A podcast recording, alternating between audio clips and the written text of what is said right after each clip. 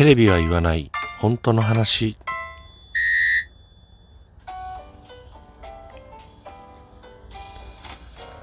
この番組は私智之が政治経済社会問題などなど自分の思ったことをぐだぐだとおしゃべりする番組です。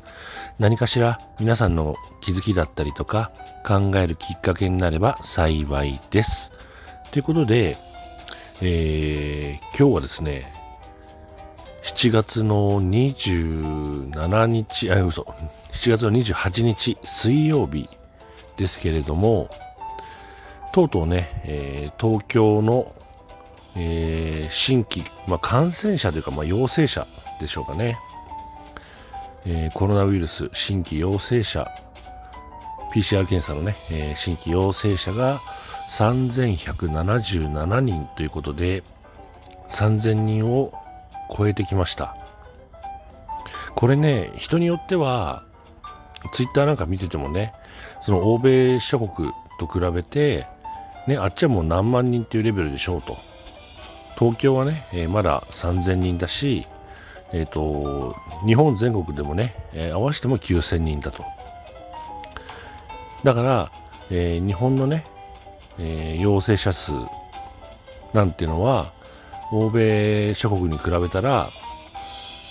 あの、全然大したことないんだよっていうようなことを言ってる人もツイッターで見かけたりするんですけど、これはね、僕から言わせれば全く当てはまらないことなんですよね。というのは、そもそもね、検査数が全然違うわけですよ。今ね、実は東京都っていうのは、えー、検査数をね、隠してるんですよね 1日にこれだけ、えー、検査しましたよっていうのを公表してないんですよ。もうそれも正直ね、まあ、どうかと思いますよ。ね、行政として正直あるまじき行為、あるまじき行為だと僕は正直に思っています。ね。えー、まあその検査数のヒントとなるものっていうのが、まあ、一応はね、えー、公表されていて、えー、直近3日間のねここ3日間の平均検査数っていうのは出てるんですよ。それが1万件ちょっとなんですね。なので、まあ、仮に1万件とかして考えたとしたって、えー、今日はね、3177人ってことは、やっぱりね、陽性率が30%もあるってことなんですよね。で、諸外国は1日にね、えー、10万件とか、もうそんなレベルで検査を行ってるので、日本もね、えー、それに準じて、仮にね、えー、10万人、10万件の検査を行ったとすれば、陽性率3割だったら3万人の陽性者が出るわけですから、ね、欧米諸国と何ら遜色ない、変わりない、えー、陽性者、陽性者の数をね、叩き出すことになるわけじゃないですか。実際ね、ぴったり3割になるかっていう問題ももちろんありますから、少なく見積もったって2万5千人ぐらいは出るでしょう。仮にね、10万件の検査をすれば。ね、だから日本は大したことないんだなんて言ってる人っていうのは全くのお門違いだよと僕は思っています。そして、えー、今日はねこのニュースは本当にいかがなものかと思うんで皆さんと共有をしたいと思うのは、えー、東京新聞で、えー、7月28日20時35分に配信された、えー、ネットの記事ですね、えー東京都で確認された新規感染者が初めて3000人を超えたが、官邸側は本日はお答えする内容がないとして、えー、総理の取材対応を拒否した。どう思います？これ皆さん本当に。国のトップがこの状況下においてもう国民に対して話すことはないよと。メディアに何、ね、メディアに何を聞かれたって、もう答えることはないよと。これ責任放棄って言わずに、何と言いますかと。ちょっと適当なね、えー、適当な言葉が僕は思い浮かばないんで、もし思い浮かんだ方いらっしゃったら、ぜひ教えてください。本当に。もうサジを投げたというか、もう俺シーラねっていう姿勢ですよね。今はね、その、オリンピックなんかも開催して、テレビは僕見てないですけど、なんかオリンピック一色だみたいなね、えー、ツイートも見かけますので、きっとね、報道とかそのメディアっていうのはオリンピックの話題が多いんでしょう。で、対して、あのー、コロナ禍の問題もありますから、メディアとしてはね、菅首相に対して、菅総理に対して、ね、えー、この感染者数はどうですかと、ね、今後どうしていきますかと、オリンピックを開催したから、うん、それが感染拡大につながってませんかと。もちろんね、厳しい質問を浴びせるでしょう。いくらね、その、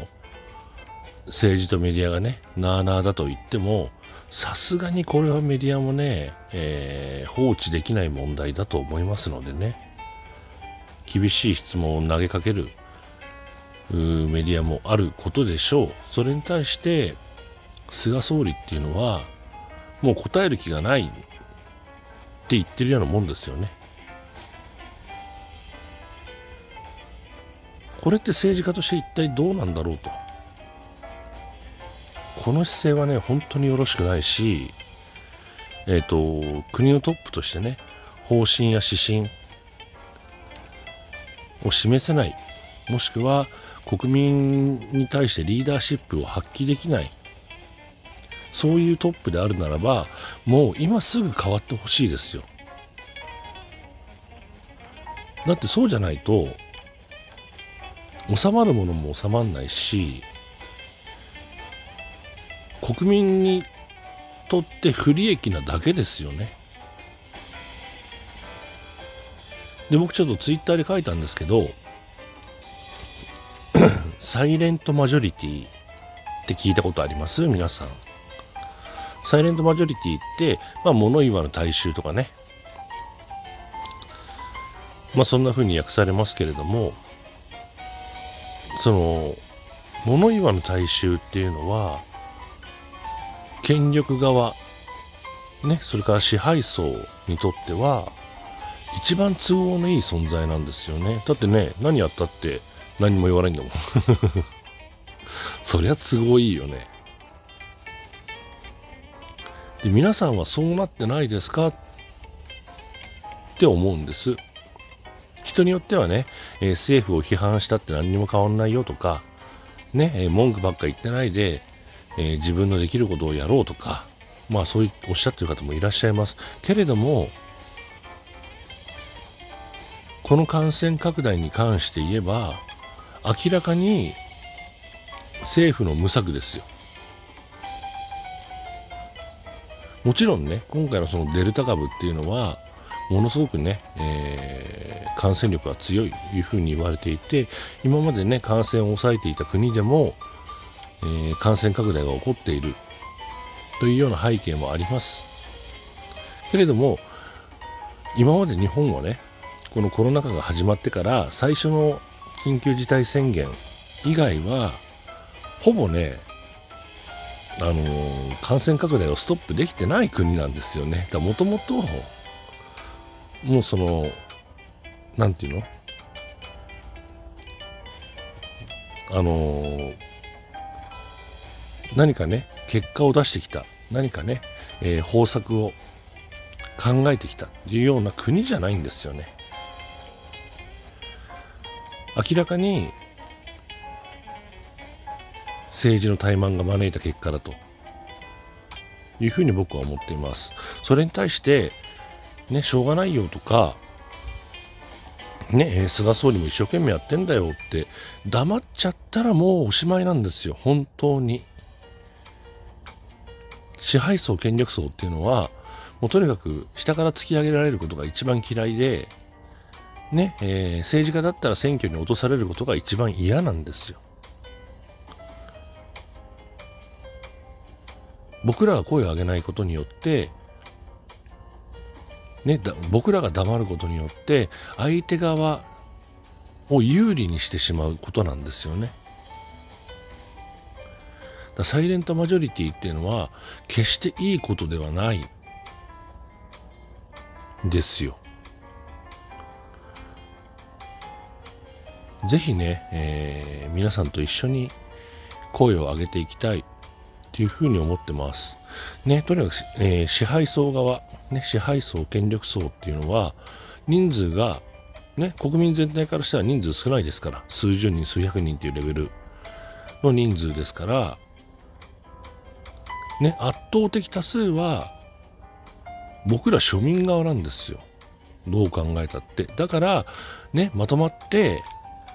こう攻めてこられたら、絶対支配層、権力層って勝てないんです。あの、民衆に対してはね。だからこそ分断を煽るんですよ。バラバラにするんですよ。みんながまとまらないようにするんですよ。政治に興味を持たないようにするんですよ。声を上げても無駄だと思わせるようにするんですよ。僕らはそれに抗っていかないといけない。そういうふうに思っており、えー、います。さあ、皆さんはどういうふうにお考えになるでしょうか何かね、ご意見があれば、えー、お気軽に、えー、お便りください。ということで、え今日も最後までご視聴いただきましてありがとうございました。